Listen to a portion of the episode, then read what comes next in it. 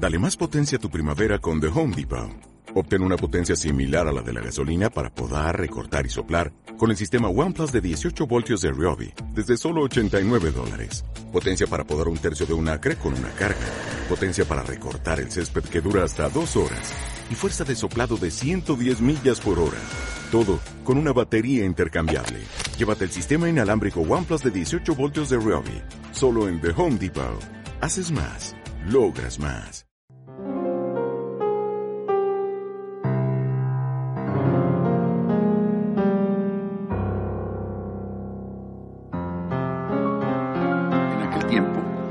Se puso Jesús a recriminar a las ciudades donde había hecho casi todos sus milagros, porque no se habían convertido. Ay de ti, Corozaín, ay de ti, Bethsaida. Si en Tiro y en Sidón se hubieran hecho los milagros que en vosotros, hace tiempo que se habrían convertido cubiertas de sayal y de ceniza. Os digo que el día del juicio le será más llevadero a Tiro y a Sidón que a vosotros. Y tú, Cafarnaúm, ¿Piensas escalar el cielo? Bajarás al infierno. Porque si en Sodoma se hubieran hecho los milagros que en ti, habría durado hasta hoy. Os digo que el día del juicio le será más llevadero a Sodoma que a ti. Palabra del Señor. Estos días eh, llevo ya un, tiempo eh, teniendo que ir al hospital a acompañar a un enfermo. Eh, es, una experiencia, por supuesto la experiencia mayor es la del que está en el hospital y está enfermo. Es una experiencia ir a un hospital. Me imagino que los médicos, las enfermeras, los enfermeros lo ven cada día y quizás se acostumbre.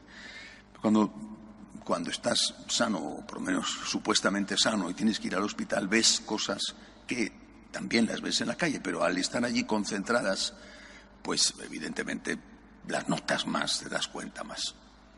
En el ascensor me cruzaba con un enfermo de cáncer de laringe al cual le han abierto la laringe para que pueda respirar. Estaba en una situación muy dura, realmente mal. Eh, y mientras estaba en el ascensor pensaba, este hombre eh, que estará sufriendo sin duda mucho, eh, pero este, este hombre, esta persona, seguramente no sé si será creyente o no será creyente, pero seguramente le estará preguntando a Dios si es creyente. Eh, a veces incluso los no creyentes le preguntan a Dios por qué está permitiendo esto. Y si Dios, nuestro Señor, como ha hecho tantas veces, a este Señor le hiciera un milagro y, le creciera la carne sana, allí donde tiene el cáncer y esto se le curara y estuviera estupendamente, eh, ¿qué haría este Señor? Yo creo que todos podemos decir lo que debería de hacer, darle gracias a Dios, convertirse, ser un católico ejemplar, eh, intentar con todas sus fuerzas la santidad. Está enfermo. Bueno, y si al otro que está en una silla de ruedas, eh, paralítico por, por un accidente de moto, por ejemplo, el Señor le hiciera el milagro de, sanarle su columna vertebral y pudiera de nuevo andar sobre sus piernas y, jugar al fútbol, al baloncesto, volver a hacer su vida, ¿qué debería de hacer? ¿Qué haría? Pues darle gracias a Dios, convertirse, ser una persona estupenda, ir a misa todos los días, rezar el rosario todos los días. Y si aquel otro que, que su hijo está a punto de morir y quizá es un adolescente, joven todavía, el Señor le hiciera el milagro extraordinario de curarle, de, evitar su muerte, en fin, de que los médicos certificaran que ha sido un milagro. Bueno, ¿qué haría? Pues lo mismo, dar gracias a Dios, convertirse, eh, ser un católico ejemplar. Bueno, ¿y qué tengo que hacer yo? ¿Qué tengo que hacer yo? ¿Qué tenemos que hacer nosotros? O sea, tenemos que esperar a que Dios haga un milagro para darle gracias. ¿No es mayor motivo de agradecimiento que no se haya muerto el Hijo a que el Hijo se haya muerto y resucite? ¿No es motivo mayor de agradecimiento el no tener un cáncer de laringe o el no estar paralítico? Y, y que conste que al fin todos vamos a morir y por lo tanto, salvo aquellos que tengan la bendición de morir de repente, pues vamos a pasar por una temporada de enfermedades, de deterioro físico que, que, culminará con la muerte, aunque la medicina haga eh, todos sus esfuerzos. Es decir, la enfermedad y la muerte forman parte de la vida, no, no vamos a vivir para siempre aquí en la tierra.